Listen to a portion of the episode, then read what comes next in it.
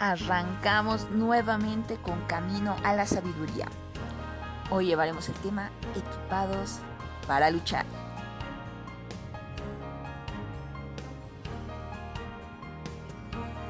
Los dones espirituales esencialmente son otorgados por Dios, estos para cumplir con éxito y placer la misión de divulgar las buenas noticias de Cristo. ¿Te enfrentaste con una tarea demasiado difícil para ti? ¿Cómo te sentiste? ¿Desanimado? ¿Oprimido? ¿Desafiado? ¿Estimado? En general, cuando una tarea, una tarea es fácil, las personas pierden la motivación. Pero cuando es difícil, ellas se animarán. El problema no es el tamaño de la tarea, sino la falta de preparación o habilidad para realizarla. Eso también ocurre en el ámbito espiritual. Muchos cristianos son conscientes de la misión de predicar el Evangelio, pero se sienten desanimados. ¿Por qué? Lo que crea la desesperación en ellos y los oprime no es la amplitud ¿no? de la misión, sino la ausencia del poder necesario para hacerlo. Pues querer cumplir la misión, la gran misión de esparcir las buenas noticias de Cristo por el mundo, sin el poder del Espíritu Santo, es lo mismo que querer ganar un Grand Prix con un FIAT 600 sin gasolina. En el mundo espiritual, ¿sabes? Las personas y la iglesia, sin el poder del Espíritu Santo, solamente son como el anterior objeto que describimos, sin gasolina. Por eso, en esta lección veremos cómo el Espíritu Santo equipa a las personas con dones espirituales para cumplir la misión en la iglesia y en el mundo. Pero para empezar, ¿qué es un don espiritual?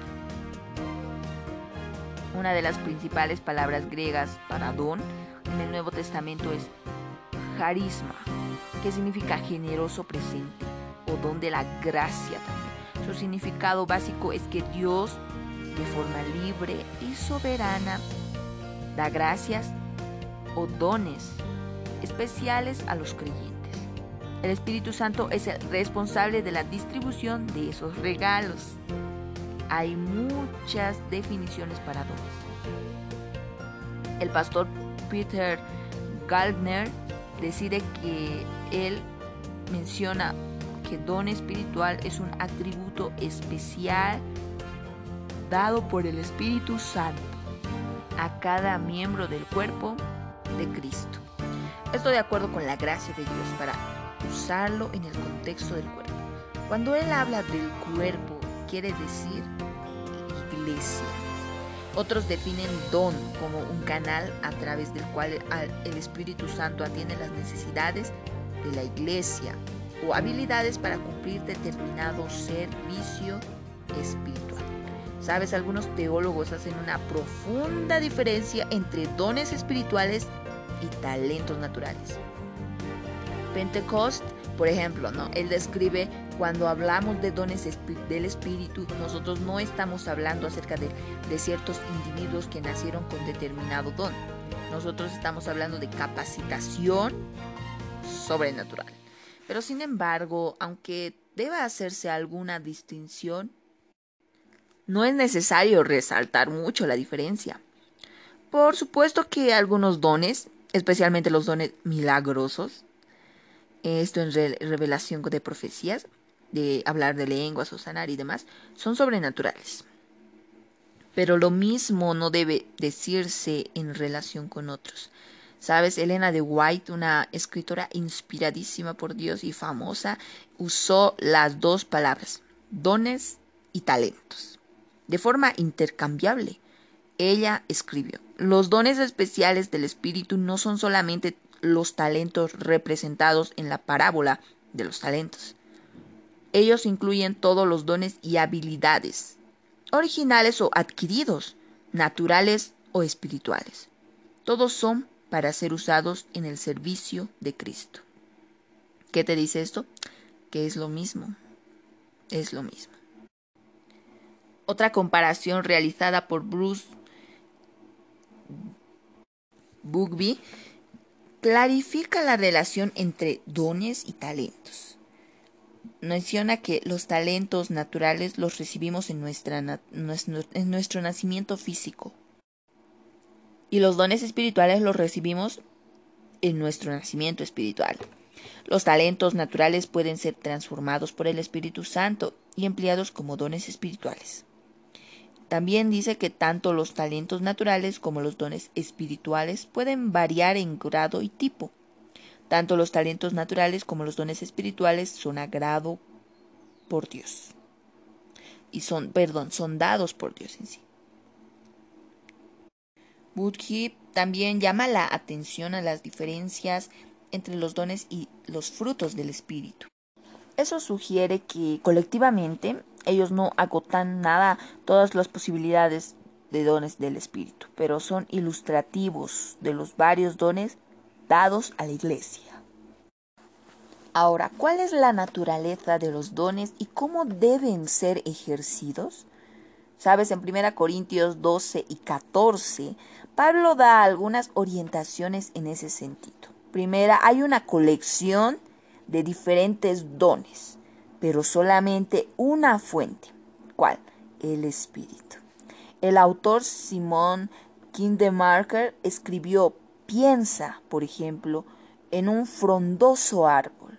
Tan árbol, tal árbol produce una multitud de hojas, pero ninguna de ellas es igual a las demás. Igualmente, la Iglesia refleja unidad en su totalidad, pero no uniformidad en sus partes. Es importante. Lo segundo menciona los dones son dados para la edificación del cuerpo, o sea, la Iglesia, y no para el simple enriquecimiento de los miembros individuales. Tercero, ninguna persona tiene todos los dones, ni cualquier don es dado a todas las personas. Recuerda el escritor Millard Erickson, consecuentemente los miembros individuales de la Iglesia se necesitan unos a otros. El cuarto, todos los dones son importantes y necesarios, pero no es la misma medida. Pero no en la misma medida, claro. El quinto, el Espíritu Santo es soberano en la distribución de los dones. Sexto, la Iglesia debería valorar, buscar e inventar el ejercicio de los mejores dones. El séptimo, los dones deben ser ejercidos con orden. Los dones espirituales no pueden ser solamente pues una moda cristiana pasajera. Al contrario, ellos constituyen un desafío para las iglesias cristianas. Si éstas desarrollan ministerios basados en los dones, pues seguramente tendrán mucho más éxito, porque eso permitirá que todos los miembros usen todo su potencial. Los primeros cristianos, perdón, tuvieron, ay, la dislexia ¿no? tuvieron mucho éxito porque claramente el Espíritu Santo estaba intensamente presente en la iglesia. En el libro de Hebreos, bueno, en sí, hechos, perdón, existen por lo menos 70 referencias acerca de él. Por eso el libro también es llamado Hechos del Espíritu Santo. Si el Espíritu Santo está totalmente presente en la iglesia hoy, los resultados también serán que serán maravillosos. En la historia del pueblo de Dios hay una constante tensión entre dos corrientes paralelas, la institucional que son los sacerdotes, reyes, administradores, y la carismática, que son los jueces, profetas y laicos. Pero sin embargo, comenta el autor Parker, ¿no? En el plan de Dios nunca debería haber dos grupos de cristianos e iglesias, o sea, que son carismáticos y no carismáticos. Si es verdad que el Espíritu Santo da los dones a quien y cómo Él quiere, también es verdad que el creyente debe cooperar con el Espíritu. Por lo menos hay tres maneras de hacerlo. La primera es que el creyente debe buscar conocer acerca de los dones espirituales en general. No en lo específico primero, en general. En cuanto a los dones espirituales, hermanos, quiero que entiendan bien este asunto. Escribió Pablo en 1 Corintios 12, 1. Puedes ir leyendo si quieres. Y lo segundo, el, el creyente debe descubrir sus dones o su don específico o específicos ahí. Porque cada cristiano tiene algún tipo de don, porque el Espíritu Santo llena de gracia a cada uno. Hay dos maneras de descubrir el don, una práctica y otra académica. La primera consiste en integrar, ejercer, integrar, ejercer el don de la gracia y observar los resultados. ¿Se tuvo éxito? La segunda consiste en estudiar las características de los dones y compararlos con los intereses propios. los cuestionarios pueden ser útiles en esa tarea. ¿no? El tercero, el creyente debe poner en práctica su conocimiento acerca de los dones. Escribiendo al joven Timoteo, Pablo lo exhortó acerca de la práctica de los dones, incentivando a usar su don espiritual en 1 Timoteo 1.6. Pedro también animó a sus lectores a usar sus dones en 1 Pedro 4.10. Eso es igualmente válido hoy. Siguiendo la ley natural de la vida, los dones crecen con el uso. Elvis Presley tenía un talento fantástico para cantar, ¿no? Hasta hoy escuchar, sus interpretaciones de canciones religiosas como, por ejemplo, ustedes saben, ¿no? Es pura inspiración.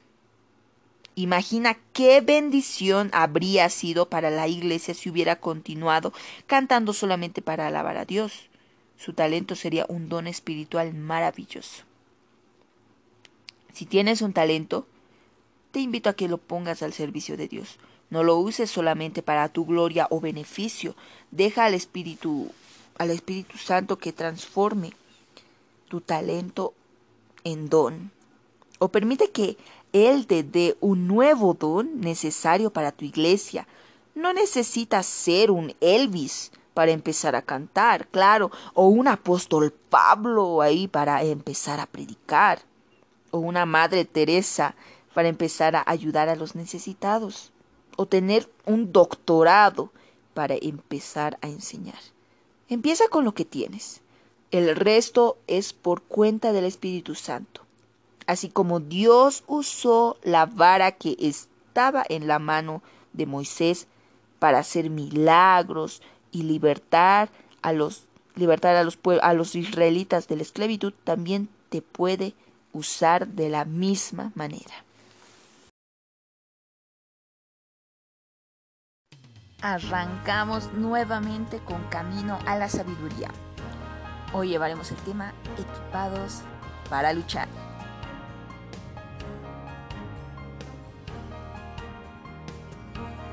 Los dones espirituales esencialmente son otorgados por Dios, estos para cumplir con éxito y placer la misión de divulgar las buenas noticias de Cristo. ¿Te enfrentaste con una tarea demasiado difícil para ti? ¿Cómo te sentiste? ¿Desanimado? ¿Oprimido? ¿Desafiado? ¿Estimado? En general, cuando una tarea, es fácil, las personas pierden la motivación, pero cuando es difícil, ellas se animarán. El problema no es el tamaño de la tarea, sino la falta de preparación o habilidad para realizarla. Eso también ocurre en el ámbito espiritual. Muchos cristianos son conscientes de la misión de predicar el Evangelio, pero se sienten desanimados. ¿Por qué? Lo que crea la desesperación en ellos y los oprime no es la amplitud ¿no? de la misión, sino la ausencia del poder necesario para hacerlo. Pues querer cumplir la misión, la gran misión de esparcir las buenas noticias de Cristo por el mundo, sin el poder del Espíritu Santo, es lo mismo que querer ganar un Grand Prix con un FIAT 600 sin gasolina. En el mundo espiritual, sabe, las personas y la iglesia, sin el poder del Espíritu Santo, solamente son como el anterior objeto que describimos, sin gasolina. Por eso, en esta lección veremos cómo el Espíritu Santo equipa a las personas con dones espirituales para cumplir la misión en la iglesia y en el mundo. Pero para empezar, ¿qué es un don espiritual? Una de las principales palabras griegas para don en el Nuevo Testamento es carisma, que significa generoso presente o don de la gracia también. Su significado básico es que Dios, de forma libre y soberana, da gracias o dones especiales a los creyentes. El Espíritu Santo es el responsable de la distribución de esos regalos. Hay muchas definiciones para dones. El pastor Peter Galdner decide que él menciona que don espiritual es un atributo especial dado por el Espíritu Santo a cada miembro del cuerpo de Cristo. Estoy de acuerdo con la gracia de Dios para usarlo en el contexto del cuerpo. Cuando Él habla del cuerpo, quiere decir iglesia. Otros definen don como un canal a través del cual el Espíritu Santo atiende las necesidades de la iglesia habilidades para cumplir determinado servicio espiritual. Sabes, algunos teólogos hacen una profunda diferencia entre dones espirituales y talentos naturales. Pentecost, por ejemplo, ¿no? Él describe cuando hablamos de dones del Espíritu, nosotros no estamos hablando acerca de, de ciertos individuos que nacieron con determinado don. Nosotros estamos hablando de capacitación sobrenatural. Pero sin embargo, aunque deba hacerse alguna distinción, no es necesario resaltar mucho la diferencia.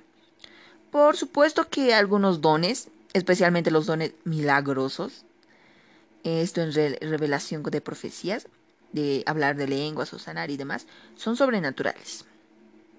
Pero lo mismo no debe decirse en relación con otros. Sabes, Elena de White, una escritora inspiradísima por Dios y famosa, usó las dos palabras, dones y talentos, de forma intercambiable. Ella escribió, los dones especiales del Espíritu no son solamente los talentos representados en la parábola de los talentos. Ellos incluyen todos los dones y habilidades, originales o adquiridos, naturales o espirituales. Todos son para ser usados en el servicio de Cristo. ¿Qué te dice esto? Que es lo mismo. Es lo mismo. Otra comparación realizada por Bruce Bugby clarifica la relación entre dones y talentos. Menciona que los talentos naturales los recibimos en, en nuestro nacimiento físico y los dones espirituales los recibimos en nuestro nacimiento espiritual. Los talentos naturales pueden ser transformados por el Espíritu Santo y empleados como dones espirituales. También dice que tanto los talentos naturales como los dones espirituales pueden variar en grado y tipo. Tanto los talentos naturales como los dones espirituales son agrado por Dios. Y son, perdón, son dados por Dios en sí. Budji también llama la atención a las diferencias entre los dones y los frutos del espíritu. Eso sugiere que colectivamente ellos no agotan nada todas las posibilidades de dones del Espíritu, pero son ilustrativos de los varios dones dados a la Iglesia. Ahora, ¿cuál es la naturaleza de los dones y cómo deben ser ejercidos? Sabes, en 1 Corintios 12 y 14, Pablo da algunas orientaciones en ese sentido. Primera, hay una colección de diferentes dones pero solamente una fuente. ¿Cuál? El espíritu.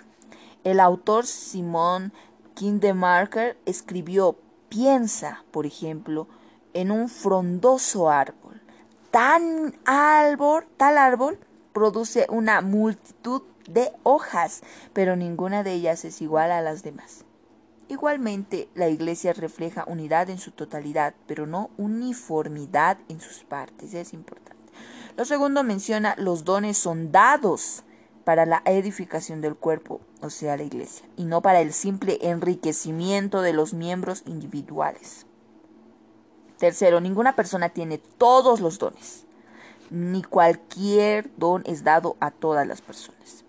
Recuerda el escritor Millard Erickson, consecuentemente los miembros individuales de la iglesia se necesitan unos a otros. El cuarto, todos los dones son importantes y necesarios, pero no es la misma medida.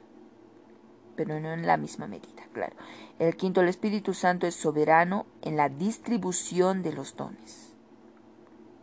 Sexto, la iglesia debería valorar, buscar e inventar el ejercicio de los mejores dones.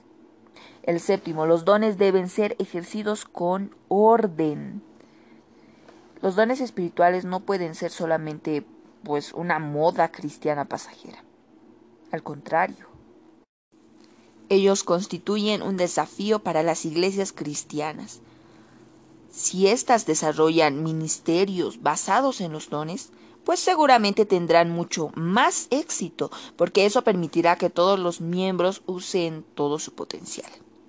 Los primeros cristianos, perdón, tuvieron, ay, la dislexia, tuvieron mucho éxito porque claramente el Espíritu Santo estaba intensamente presente en la iglesia en el libro de Hebreos, bueno, en sí, Hechos, perdón, existen por lo menos 70 referencias acerca de él. Por eso el libro también es llamado Hechos del Espíritu Santo. Si el Espíritu Santo está totalmente presente en la iglesia hoy, los resultados también serán que serán maravillosos. En la historia del pueblo de Dios hay una constante tensión entre dos corrientes paralelas, la institucional que son los sacerdotes, reyes, administradores, y la carismática, que son los jueces, profetas y laicos. Pero sin embargo, comenta el autor Parker, ¿no? En el plan de Dios nunca debería haber dos grupos de cristianos e iglesias, o sea, que son carismáticos y no carismáticos. Si es verdad que el Espíritu Santo da los dones a quien y cómo Él quiere, también es verdad que el creyente debe cooperar con el Espíritu. Por lo menos hay tres maneras de hacerlo. La primera es que el creyente debe buscar conocer acerca de los dones espirituales en general. No en lo específico primero, en general. En cuanto a los dones espirituales, hermanos, quiero que entiendan bien este asunto. Escribió Pablo en 1 Corintios 12, 1. Puedes ir leyendo si quieres. Y en lo segundo, el, el creyente debe descubrir sus dones o su don específico o específicos ahí. Porque cada cristiano tiene algún tipo de don, porque el Espíritu Santo llena de gracia a cada uno. Hay dos maneras de descubrir el don, una práctica y otra académica. La primera consiste en integrar, ejercer, integrar, ejercer el don de la gracia y observar los resultados. ¿Se tuvo éxito? La segunda consiste en estudiar las características de los dones y compararlos con los intereses propios. los cuestionarios pueden ser útiles en esa tarea. ¿no?